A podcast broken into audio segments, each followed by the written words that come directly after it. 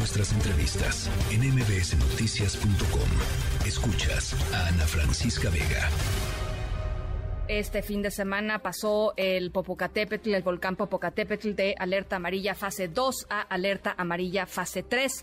¿Cuál ha sido la actividad reciente en las últimas horas del de el volcán? En la línea, ahora sí, el doctor Carlos Valdés, investigador del Instituto de Geofísica de la UNAM. Gracias por platicar con nosotros esta tarde, doctor.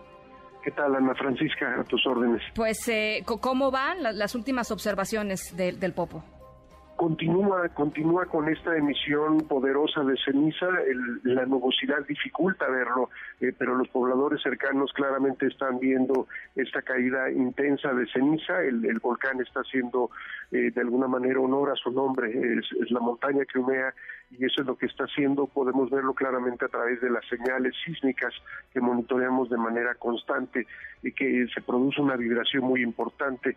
Gente que se ha acercado al, al volcán ahorita ya no están permitiendo que se acerquen, por ejemplo, a Paso de Cortés.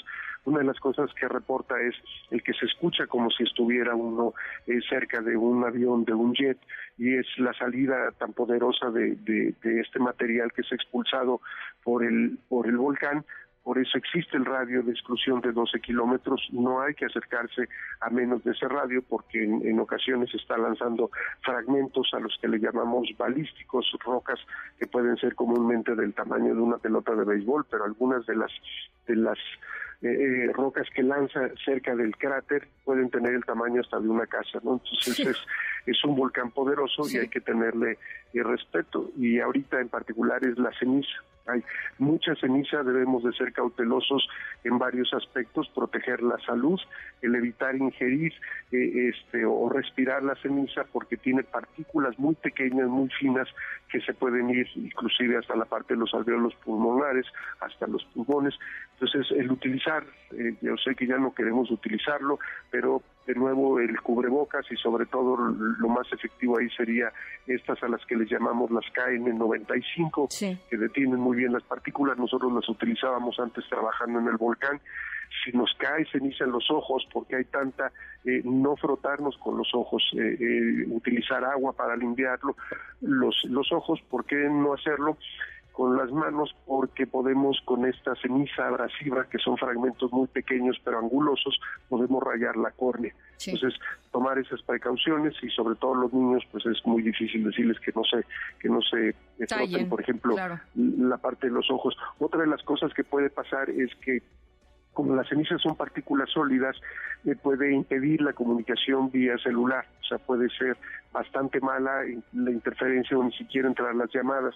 Entonces, tomarlo en cuenta si de repente pensamos que algo está pasando con, la red eh, de, comunicación y es simplemente que estas partículas sólidas impiden el paso de las, de las ondas que utilizamos para el celular y también impiden el paso de la luz. Entonces, tiende a, tiende a obscurecerse el ambiente, si vamos manejando la recomendación es cuando hay mucha ceniza no hacerlo, primero por esta razón porque se oscurece un poco y lo otro porque al caer ceniza en el parabrisas vamos a utilizar el agua del parabrisas y vamos a hacer una pasta, vamos a literalmente embarrar la ceniza en el parabrisas y va a evitar que, que veamos de una forma adecuada y, y podemos tener un accidente además que va a lastimar al vehículo, va a tapar los, los filtros del aire que utilizan, en las partes móviles, como son las partes de las ruedas, las partes de los frenos, se mete esta ceniza y va, y va a dañar. Entonces las recomendaciones si no es eh, eh, prioritario el hacerlo, pues mejor mantenerlos resguardados en casa y la otra evitar que se acumule en techos que, que sean techos ligeros, consideramos como ligeros, por ejemplo, los techos de teja, los techos de madera, los techos de lámina o las lonas que utilizamos a veces en algunos de los de los puestos que colocamos porque cae la ceniza y con el peso se va a hacer una pasta dura que los puede colapsar. Ahora, eh, el tema de, del cubrebocas, doctor, es solamente para los lugares en donde está cayendo ceniza, digamos, donde están reportando ceniza, ¿cierto? O, sea, o, en, el, o en el eventual caso de que haya ceniza. Porque los vientos, afortunadamente, han, han, digamos, salvado, entre comillas, este, a gran parte de la Ciudad de México. Es correcto, este, Ana Francisca, pero el problema es que estamos exactamente en el tiempo en donde los vientos van a dejar de irse en dirección a Puebla y se van a voltear hacia la Ciudad de México, hacia el Estado de México y hacia la Ciudad de México.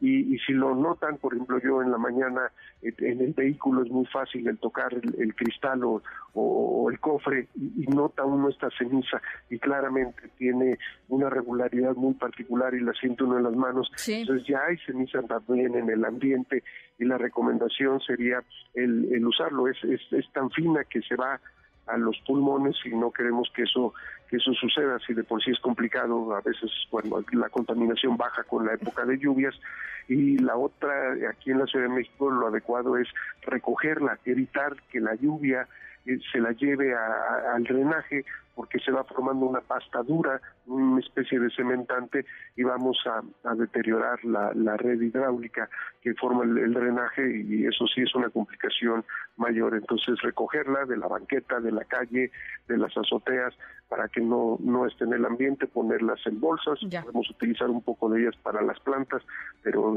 si es demasiada guardarlas en bolsas y eventualmente este, podremos deshacernos de ellas. Y nada más finalmente, doctor, eh, preguntarle, eh, estamos en amarillo, fase 3, eh, que nos quedamos un buen rato en fase 2. Eh, digamos, ¿qué, precedentes hay o qué podríamos estar esperando eh, rumbo a algún cambio quizá en, el comportamiento del volcán?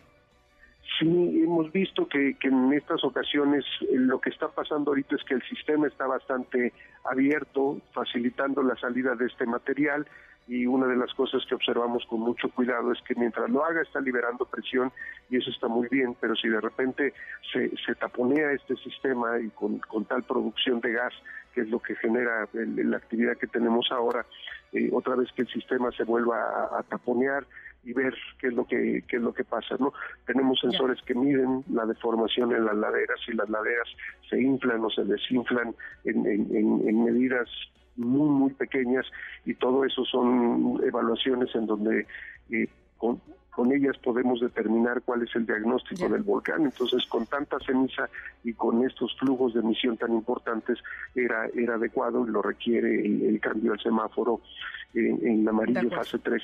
Eh, no cambia mucho para la gente, solo lo que hemos hecho la recomendación es estar atentos a la información de las autoridades, a la información que ustedes amablemente transmiten y en cambio las autoridades tienen que revisar como el siguiente paso para ellos es, el, que no estamos ahora pero siempre hay posibilidades de irse a semáforo rojo, tienen que estar listas las rutas de evacuación, dónde van a estar los albergues, qué necesitan para movilizar a la gente. O sea, ese es un paso que las autoridades llevan adelante. Pues Por lo pronto nosotros estar simplemente muy, muy atentos a lo que hace el volcán. Doctor, muchísimas gracias por estos minutitos. Al contrario, muchas gracias, Ana Francisca. Gracias. Y en la línea, el doctor Carlos Valdés, investigador del Instituto de Geofísica de la UNAM. Noticias.